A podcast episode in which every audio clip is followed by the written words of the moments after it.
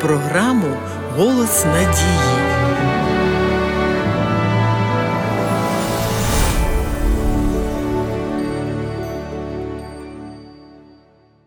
Часто за якихось несприятливих обставин деякі люди кажуть на чиюсь адресу Бог покарав, Бог покарав. Такими заявами вони беруться судити про речі, у яких насправді некомпетентні.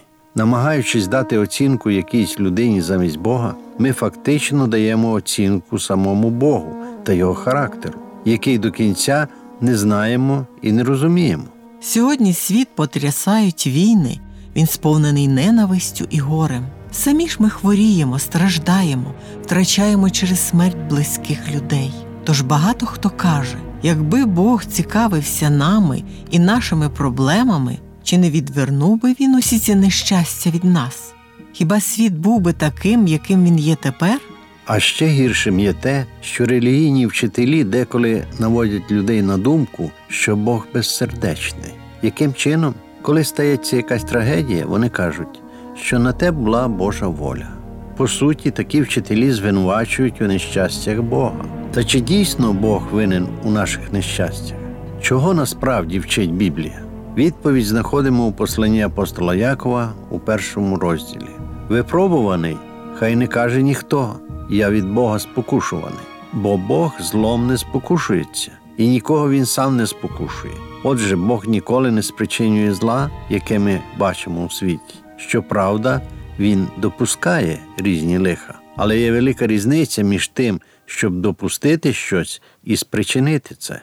Розгляньмо приклад, який Христос наводить у притчі про блудного сина. У мудрого і люблячого батька є дорослий син, який все ще живе у батьківському домі. Коли син збунтувався і вирішив піти з дому, батько не перешкоджав йому. Син пішов поганим шляхом, і це довело його до біди. Але чи батько спричинив проблеми свого сина? Ні. Подібно і Бог не перешкоджав людям, коли вони вирішили піти власним недобрим шляхом. За своєю суттю Бог є любов'ю, а любов не вдається до насильства. Безсумнівно було б несправедливо звинувачити Бога у всіх бідах, які переживає людство. Але будьте впевнені, що Бог не винен у проблемах, з якими ми стикаємось. Навпаки, Він дає нам єдину реальну надію на їх розв'язання. Зрозуміти логіку страждань з точки зору Бога допомагає найдавніша біблійна книга Йова. Це практична книга. Вона не про закони і постанови, а про те, що відбувається в серці глибоко віруючої людини, коли вона переживає тяжкі страждання. У книзі йдеться про доброчесного праведника Йова, найбагатшого чоловіка на древньому сході, який в одну мить позбувся всього багатства, будинків, здоров'я і, що найбільш жахливе, дітей. Його тіло було уражене лютою проказою, і всі ці жахи викликали у праведного Йова тільки одне питання чому? Але в просторах Всесвіту застигло інше питання чи по-справжньому Йов є праведним, чи тільки з користі.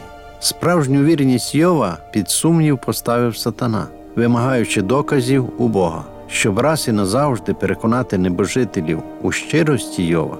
Бог дозволив сатані тільки на певний час відняти у нього все, крім життя. Історія праведного Йова відповідає на багато актуальних питань. Коли у набожної людини трапляється біда, то навколишні люди відразу починають задаватися питанням: а може він грішник? Тому його Бог і карає. Подібні думки виникли у друзів Йова, які відвідали його в момент страждань. Бачачи його жахливий стан, спочатку вони тонко, а потім вже прямо натякали нещасному страждальцю, що не буває такого, щоб на життя праведника звалилося стільки зла. Значить, він скоїв якийсь тяжкий гріх, який приховує. Неправильне розуміння Божих намірів та дій призвело до неправильних висновків. Бог його покарав. Але за такі слова друзям Йова прийшлося серйозно відповідати перед Богом. Адже ми бачимо, що через вислови Бог покарав, Господь навіть молитви їхні не захотів слухати, а запропонував, щоб за них помолився сам Йов. Ця історія частково відкриває, чому до щирої віруючої людини буває приходить біда. Чому праведники іноді страждають навіть тоді, коли подібно до Йова роблять благочестиві справи?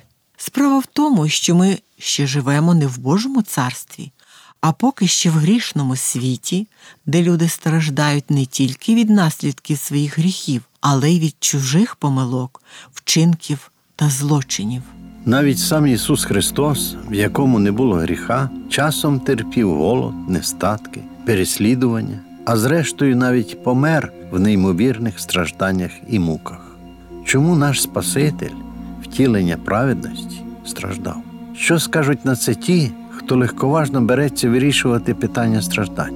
Іноді Бог допускає страждання в нашому житті, в тому числі і віруючих, не тому, що Він жорстокий, а тому, що бачить, що по-іншому нас, самовпевнених і гордих, врятувати неможливо. До тих пір, поки я горда людина, я фактично перебуваю в духовному царстві сатани, поки я плекаю гординю в серці. Дияволу набагато легше мене погубити. В цьому й небезпека гординь.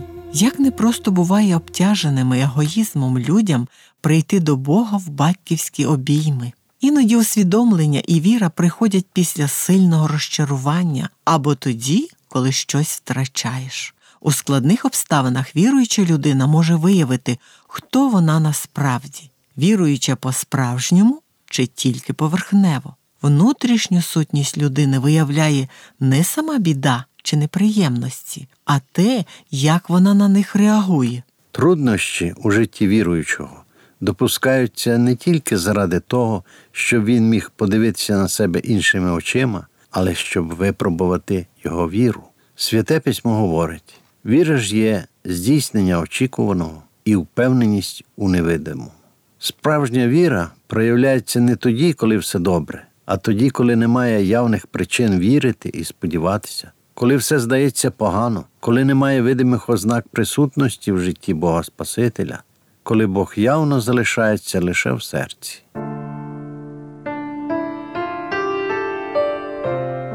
Шановні слухачі, якщо ця тема є важливою для вас, і ви б хотіли мати більше інформації, або у вас виникли які питання, ви можете зателефонувати на безкоштовну гарячу лінію з будь-якого мобільного оператора за телефоном 0800 30 20 20.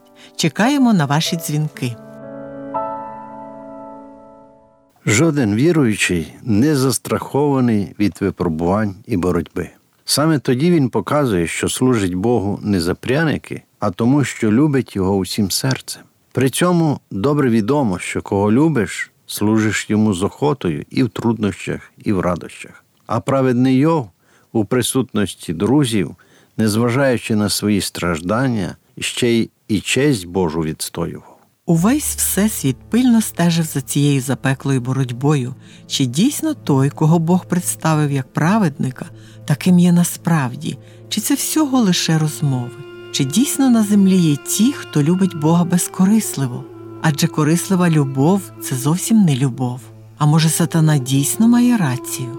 Може, Бога люблять тільки ті, хто ним щедро обдаровані? У Йова лопається і злазить шкіра.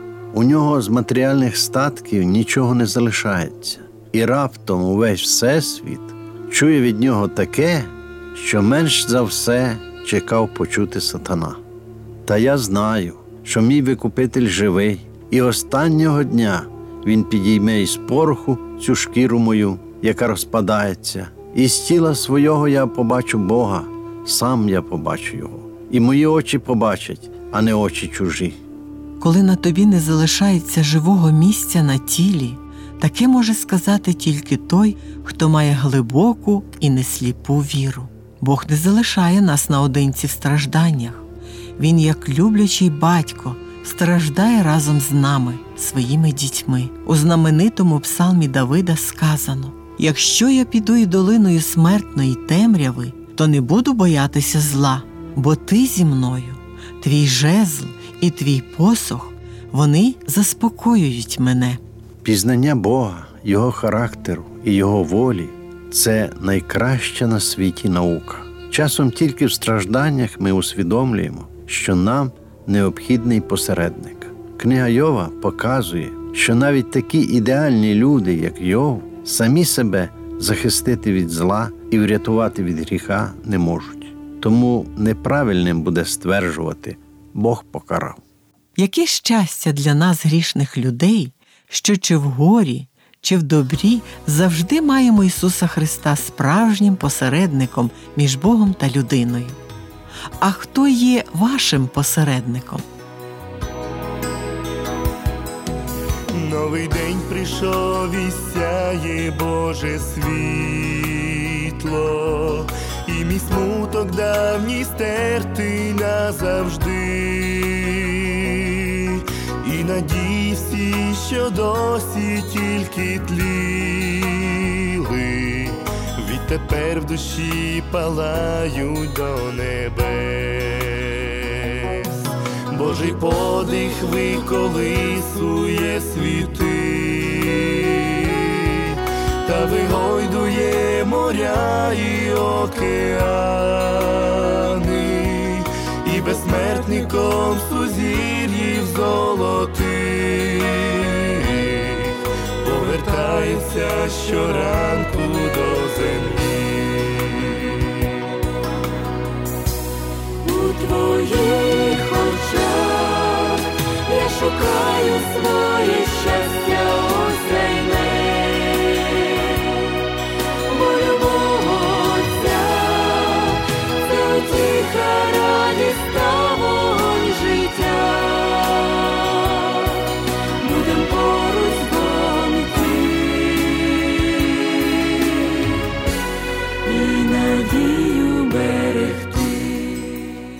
Шановні слухачі, школа Біблії завжди має для вас добрі новини.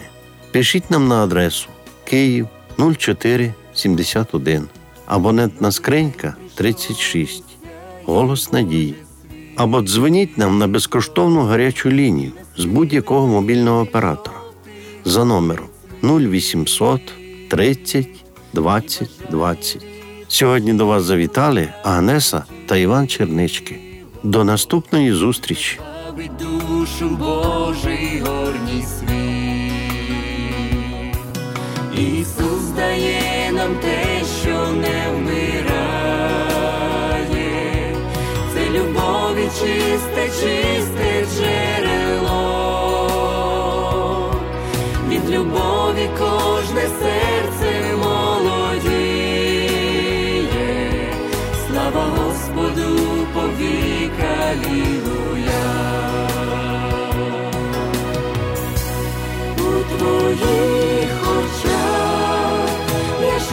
шукаю своє щастя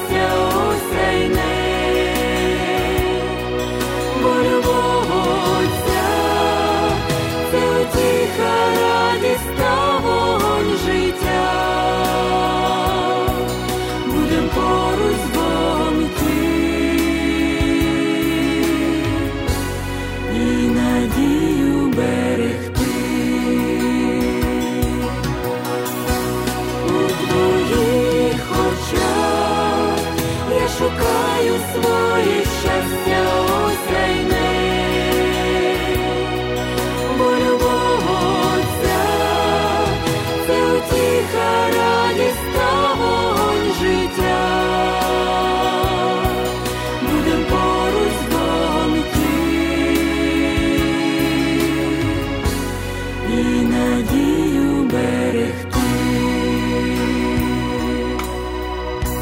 Будем поруч з Богом